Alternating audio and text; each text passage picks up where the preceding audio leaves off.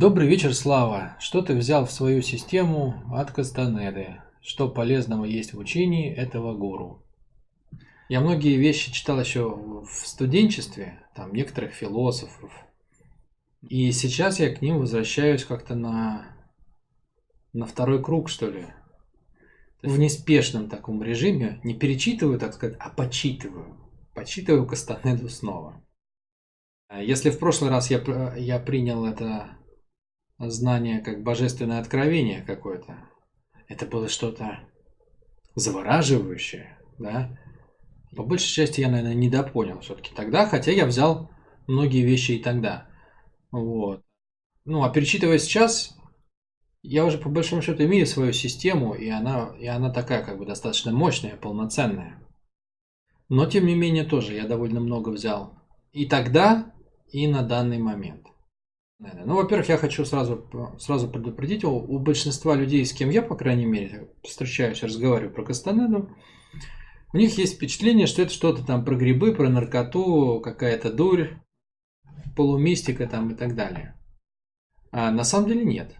Если как бы читать это глубоко, если читать это с пониманием, если прям вбуряться в те смыслы, которые Карлос Кастанеда транслирует, вот как он их прошил, как он их упаковал – ну, это просто вообще сумасшедшая по своей глубине штука. И она, она и философская, она и практичная. Я даже не уверен, что вот так вот сходу, если честно, на этот вопрос я смогу от, ответить, вот выразить все то, что я чувствую к Кастанеде. Оно очень противоречиво, потому что если брать от мое отношение к нему как к автору, то когда я читал первый раз, мне казалось, что все так оно и было. Да? Читая это сейчас, я понимаю, что это гениальная сказка. Это гениальное произведение, которое, наверное, под собой имеет какие-то твердые факты, но в основном, конечно, это, это плод творческой работы, писательского таланта, воображения, умение вообще почувствовать, что людям надо. И как бы так упаковать это, ну, это просто невероятно вообще, вот если вы вдумаетесь, написать несколько книжек, там по 200, по 300 страниц, по-моему, они. И оказать столь сильное влияние на западную культуру. Это, это, конечно, действительно очень впечатляет. Значит, что мне дал Кастанеда? Я отбрасываю всю часть, связанную с кактусами, с э, курением травы и так далее, потому что в основном описание этих обрядов и процедур, как бы, ну, я бы его вообще бы опустил, если честно. Но оно, видимо, требовалось на тот момент в Америке, в Лос-Анджелесе, где жил Кастанеда. Как вы знаете, там все это очень распространено, и, видимо, это тоже наложило свой отпечаток на стиль написания. Берем по существу. Значит, ну, во-первых, до того, как я познакомился с Кастанедой, я не ощущал такой целостности с окружающим миром. То есть э, я, я прожил своего рода целостность э, вот впервые, когда я понял, что есть как будто некая сила, которая эволюционирует по мере своего развития там и когда цветочек превратился там, а, там забегал а, и превратился там, я не знаю, в какое-то животное, в таракашку или хомячка. И, и как бы дальше вот этот вот поток, вселенский дух там, ну или что-то, я не знал, как это называют тогда, но, короче, я понял, что ну как-то дошли до человека, что, что все это как бы какое-то единое, что это разные формы одного и того же. Вот я еще даже, может быть, не проговорил это тогда в школе, когда это как-то почувствовал. Но вот меня бомбануло первый раз тогда. И, в принципе, я себе это отметил, но это было как первое касание. Вот что мне дал Кастанеда в этом смысле? Он дал мне ощущение, что мир живой вокруг, да? Вот до Кастанеды, мне, мне так кажется, по крайней мере, в американской, в западной культуре, и конкретно в моей жизни было то же самое. Да? Люди не воспринимали окружающий мир как живой, с которым можно взаимодействовать. Мир не воспринимался как организм, что с ним можно разговаривать, что с ним, его можно слушать, что у растения есть как бы свой что-то типа характер, да, то есть не было настолько глубокого ощущения прожитого, мной, по крайней мере, после Кастанеды. И мне кажется, западной культуры тоже, американской что мир вокруг это не просто что-то утилитарное. Вот растет трава, хочешь покосил, там, хочешь чай с нее заварил. А он раскрылся совершенно новый такой, необычный, в каком-то смысле с волшебной, но при этом совершенно реалистичной стороны, да. что каждый кусочек мироздания, он, ну, это как будто как бы общий дух э, жизни, общий дух Земли говорит с тобой. То есть это можно трактовать как в чем-то как знак, что это, что это живое существо, вот что самое главное, да? Это живые штуки. Каждый из них может приоткрыть свой взгляд на реальность, и реальность перестает быть просто вот как ты привык, как тебя в школе научили, да? А реальность становится чем-то, на что каждое существо и каждая травинка, ну там про траву-то много все-таки, как ни крути, она может дать тебе свой взгляд. И что-то может сделать тебя сильнее, что-то может сделать тебя слабее. Ну и это стало невероятно. Ну то есть для меня как бы вообще мир раскрылся совершенно другой стороны. Вот тогда, когда я учился в Финеке, я читал это первый раз, это очень бомбануло. Я прожил ту мысль, которую когда-то почувствовал, там чуть-чуть, чуть-чуть коснулся немножко, я прожил ее вообще, ну, она развернулась во мне. Я увидел мир как что-то живое, внутри чего я как что-то живое могу разговаривать, там, взаимодействовать с, ну, ну, вот вот этим вот. И, короче, это интересная история вообще, да, то есть, что я, я, короче, не один, а эта вся штука вокруг меня тоже как-то живет, даже если не брать людей, да, то есть живет все остальное. Вот, это было очень интересно. И это было, конечно, первое, что накрыло. Дальше, как и положено людям, э, находящимся в состоянии поиска, я искал ответ на вопрос о смысле жизни. Но на тот момент э, я перечитывал реально просто ну, огромное количество материалов по философии, по психологии, по управлению человеком, по тому, как устроена Вселенная. Они даже у меня не оставались в голове, потому что, наверное, я брал там просто по одной, по две мысли – и формировал какую-то свою картину мира из этого. Вот в этом смысле Кастанеда опять-таки дал мне первое касание окончательного ответа. Сейчас там, ну, у меня есть видео на тему того, в чем смысл жизни, я в эту тему сейчас не пойду. Но Кастанеда дал первый намек, что человек, мужчина, воин, который живет свою жизнь, у него есть конечная цель как обретение бессмертия. Да? То есть остаться остаться самоосознающим кусочком сознания, да, то есть остаться индивидуальным сознанием, потеряв тело. Пройдя определенный путь, путь безупречного воина, ты можешь потерять тело, но не умереть окончательно, а оставить кусочек осознания себя. В книге Кастанеда это целая технология к обретению этого состояния. И меня вот эта мысль вообще сама бомбанула, что человек, рождаясь смертным, может пройти такой путь, что какая-то часть его, она может остаться в этой жизни, условно говоря, навечно. А, возможно, вам это сейчас кажется безумием, как бы, и какой-то сказкой, но, скажем, следуя своей системе и разбирая через свою систему все, что пишет Кастанеда, я понимаю, что если теоретически, да, кто-то бы пошел бы вот тем путем, который он расписывает, опять-таки чисто теоретически, он мог бы достичь этого результата при желании. Это вообще поставило мне такой первый ориентир мощный, зачем человек может жить. Да? То есть э, мое сегодняшнее понимание смысла жизни, оно не в том, чтобы стать бессмертным, совершенно. Но оно, оно развилось, исходя вот с той как бы точки отсчета, которую дал Кастанеда. Вот это, наверное, второе. Дальше очень мощную штуку внедрило в мое сознание понимание, что даже такие крутые чуваки, как Кастанеда, они идут через учителя, да, то есть они, они не играют а, во что-то самостоятельное. Как бы вообще вот этот путь, учитель-ученик, я его не, не просто стал воспринимать, как в школе люди воспринимают, да. Вон Марья Ивановна стоит у доски, а, ее глаза лучисто светятся, и она выводит мне там двойку, да, в этом самом журнале. Нет, это стало для меня не так. Не просто там ты встретил человека, отучился там и свалил, да? И у него еще училось там 500 человек до тебя, и еще тысяча будет после. Нет, вот эти отношения, как бы учитель-ученик, как вообще некое, некие духовные отношения, как передача опыта, переживаний жизни, я совершенно по-другому стал относиться к книгам по саморазвитию, по эффективности. То есть я до этого их читал чисто утилитарно, а тут у меня стало включаться такой, а, как фонарик подсвечивать, да, типа, а мог бы теоретически вот этот человек стать моим вот таким вот учителем и помочь мне проходить мой путь. В итоге, в, в финале, да, я в итоге от этой идеи все равно отказался. Вот, потому что моим учителем стала та система, которую я выработал. Но это долго у меня было, и это мне многое дало. То есть я стал как-то более чутко, что ли, э, настраиваться на людей, которые транслируют какие-то мысли. Это тоже было важно для меня. Дальше, наверное, я бы сказал э, сам по себе путь воина. Вообще вот эта тема, что мужчина – это воин. Мужчина – это война. Мужчина – это путь. И мужчина – это путь воина. И как устроен путь воина. И что такое быть воином. И что такое быть безупречным воином. Это, блин, это будоражащая тема на самом деле.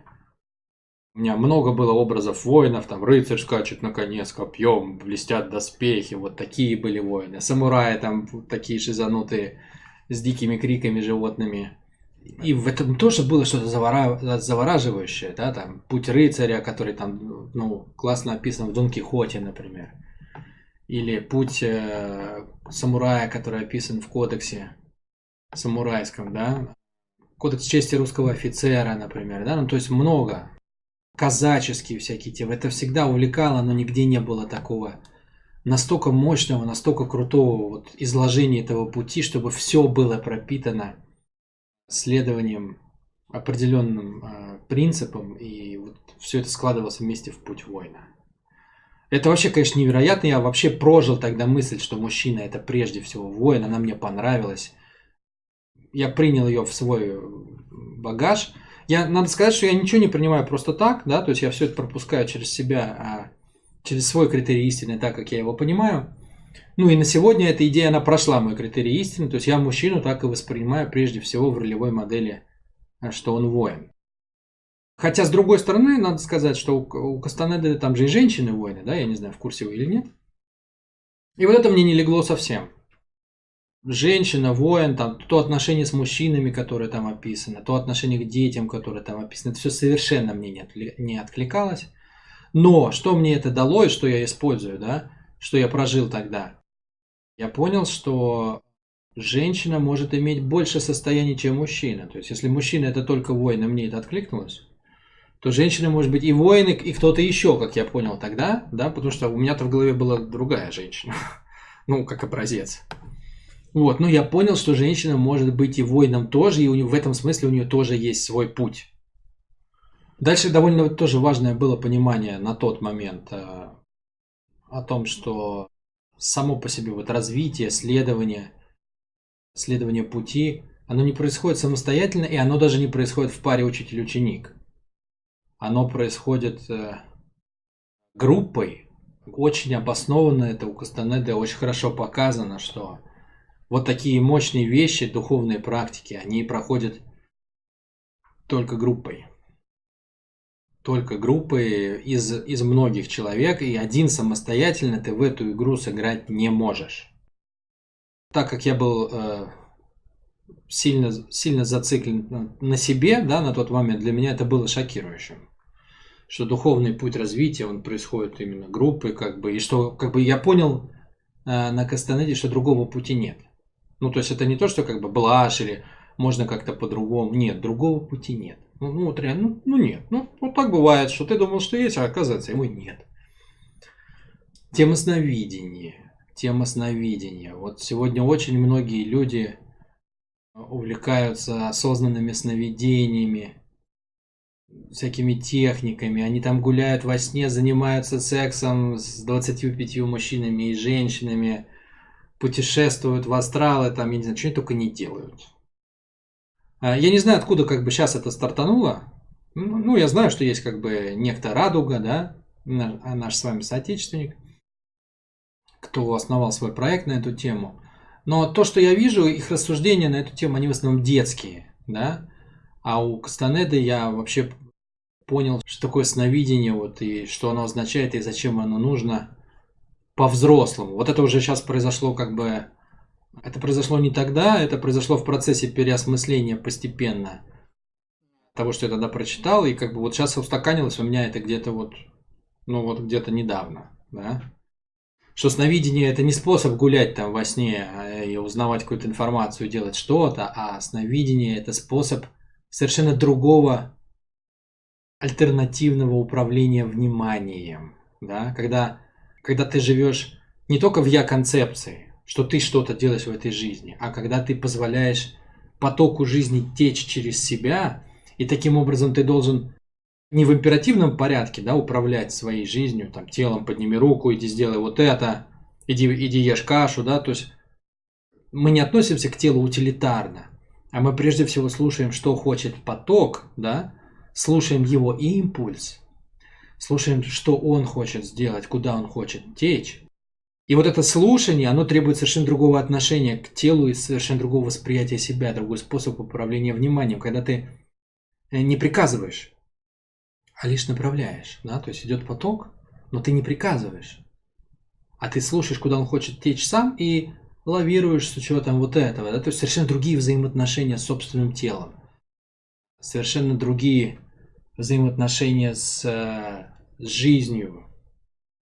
Совершенно другие взаимоотношения вообще с потоком реальности.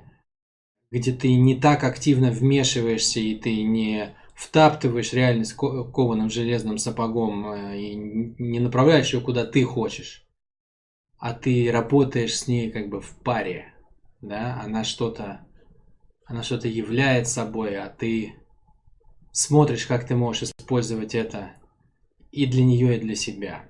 Такой вот тандем, такой танец с жизнью, что сновидение на самом деле это техника это тренировки вот именно вот этого отношения. Вот это стало понятно тоже только из него.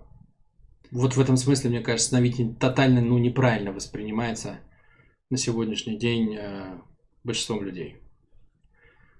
Ну, на тот, по, по крайней мере, на тот период, э, когда я читал Кастанеду Финеки, у меня больше нечего сказать. А есть еще то, что, то, что хотелось бы сказать по поводу моего текущего восприятия. Да? То есть Сегодня, перечитывая Кастанеду, я все это вижу на совершенно другом уровне. Я пропускаю это через свое понимание, через свою систему. И, соответственно, ну, наверное, можно начать с точки сборки. Как вы знаете, у меня проект одно время назывался «Точка сборки». Значит, вообще вот это понимание, что ты можешь собрать, как работает твое внимание, как оно управляется, как оно, как оно работает в плане того, что это же строит новую жизнь, да? Ну, то есть человек же может в разных ролях проживать свою жизнь. Вы можете пробовать одевать на себя разные архетипы, ну, там, известные архетипы, там, которые Юнг нам еще подарил, да, архетип отца, там, архетип воина, архетип такой, архетип секой, шута, там, любовника и так далее. Грубо говоря, а, ну, мы живем с вами из какой-то роли. И чтобы жить из какой-то роли, нужно собрать определенным образом свое внимание. Что значит собрать внимание? Вот что такое точка сборки? Точка сборки – это в каждый момент времени мы как-то себя осознаем. То есть наше внимание раскидано. Сколько-то внимания на какой-то мысли. Да? Например, кто-то э, находится в мысли, что мир плохой, а кто-то находится в мысли, что мир хороший. А кто-то находится в мысли, что мир такой, какой он есть, и разрешает ему быть таки, таким, какой он есть. То есть нужно свое внимание распределить. Да? Кусочек внимания на этой мысли, кусочек внимания на этой мысли, кусочек внимания на этой. И э, точка сборки, она формируется нашей я-концепцией, нашими убеждениями. Как мы ощущаем тело, сколько внимания отдано телу, как мы ощущаем поток жизни, насколько наше внимание направлено наружу, сколько наше внимание мы отдаем людям. То есть все вот это есть. Да? И таким образом, если взять внимание, оно распалось на тысячи осколков да, на тысячи лучей. Один, один большой луч распался на тысячи лучей. И вот то, как они все эти лучи собраны в одну точку, вот это и есть точка сборки. Это есть некое то состояние, из которого вы себя воспринимаете здесь и сейчас. И я понял, что перечитывая, как бы, я понял, что по факту то, что я делаю, это, да, то есть я, я помогаю человеку пересобрать свою точку сборки, да, то есть чтобы он, во-первых, мог собрать ее в новом состоянии, а дальше, чтобы он мог ею двигать, переходить из роли в роль. И мне очень откликнулась эта идея, поэтому она даже нашла на какое-то время отражение в моем проекте, пока известный вам психически больной человек не устроил на меня атаку по поводу этого названия. Вот. Дальше. Это, конечно, картина мира от энергии. Я всегда воспринимал изначально, что все вокруг это прежде всего сознание. Сознание. Внутри которого есть энергия. И это так оно и есть. То есть это не изменилось, это так осталось, это так как было в моей системе, оно так и осталось в моей системе. Но, но, есть э, важный момент, который изменился. Я понял, что с точки зрения построения своего пути, правильно быть прежде всего в энергии. Это не отменяет того, что все есть сознание, да, то есть что все есть информация. Вот если вы помните четыре квартели по Ганзину, да, пространство, время, энергия, информация. Информация конечна, она является конечной точкой. Все есть информация в конечном итоге. Но восприятие себя с позиции энергии позволяет намного лучше идти своим путем в этой жизни. Потому что внутренние импульсы людей и выстраивают нашу с вами реальность. Наши собственные внутренние импульсы и внутренние импульсы окружающих ты общаешься с человеком, ты же не знаешь, что взбредет ему в голову. Да? Сегодня он в хорошем настроении, завтра в плохом. Э, сегодня, там, не знаю, модно одно, а завтра другое. То есть вот эта текучая реальность, постоянно меняющаяся. Ее очень сложно, ею очень сложно управлять умом, но когда ты переключаешься на восприятие себя как энергии, остальных как энергии, становится очень понятной, очень понятным как в ней жить, и это невероятно само по себе. Да? То, вот если вы обратили внимание, у меня очень много перешло в итоге сейчас в тело, в энергию, как это прокачивать, как в этом жить, как этим управлять. И тоже Кастанеда к этому, конечно, огромно оказал на это влияние и приложил к этому свою руку, можно так сказать. И напоследок еще, еще один нюанс, да. Я очень еще хорошо понял, что такое обонятельный вектор на примере Кастанеды, да, то есть как способ создания какого-то мифа, картинки, как э, способ создания себя как личности, окружения себя таинственностью, какими-то последователями. Отношения в группе Кастанеды на самом деле были просто страшными. То есть есть воспоминания одной из его женщины-учениц, я уже не помню, как ее зовут, да, но я их тоже прочитал. На самом деле, если посмотреть вглубь, это чисто секта была, да, то есть туда завлекали людей, там с них э, с ними кучу всяких неприятных штук делали. Был полусумасшедший гуру, который как бы упивался собственной властью над женщинами, над мужчинами. Он как бы, несмотря на то, что все эти книги вместе, они, они как бы сложились в такое невероятное глубокое философское учение, да, внутри, внутри все это оказалось как бы просто обонятельной игрой, да, то есть э, игрой человека, который умудрился вот э, настолько круто себя упаковать и настолько круто упаковать знания, которые непонятно откуда он взял, что это изменило целую цивилизацию, в принципе. Ну, западноамериканскую как минимум. А изнутри оказалось совершенно не тем, чем казалось снаружи. То есть там были жесткие иерархические отношения, там э, травля тех, кто не соответствует критериям, созданным гуру, Э, нездоровая конкуренция, ну и так далее. То есть он там издевался всячески над людьми, которые были в его группе, и заставлял их исполнять всякие трюки и шутки друг над другом. Ну, то есть то, что оказалось внутри, совершенно не соответствует тому, что показывало снаружи. И в этом смысле я вообще прожил, что такое обонятельный вектор. Это это просто желание сыграть свою игру. Вот как, как это прожилось у меня через Кастанеду. Это желание сыграть свою игру. И чем она будет ярче, чем она будет более выпукла, чем больше людей как бы в нее поверит и всколыхнется, и чем больше будет движуха, тем лучше. А реальные последствия на самом деле совершенно не важны. То есть все это есть ради, ради переживания ощущений в жизни самого автора. И не более того. Ну вот, наверное, если так широкими мазками описать, что дал мне Кастанеда.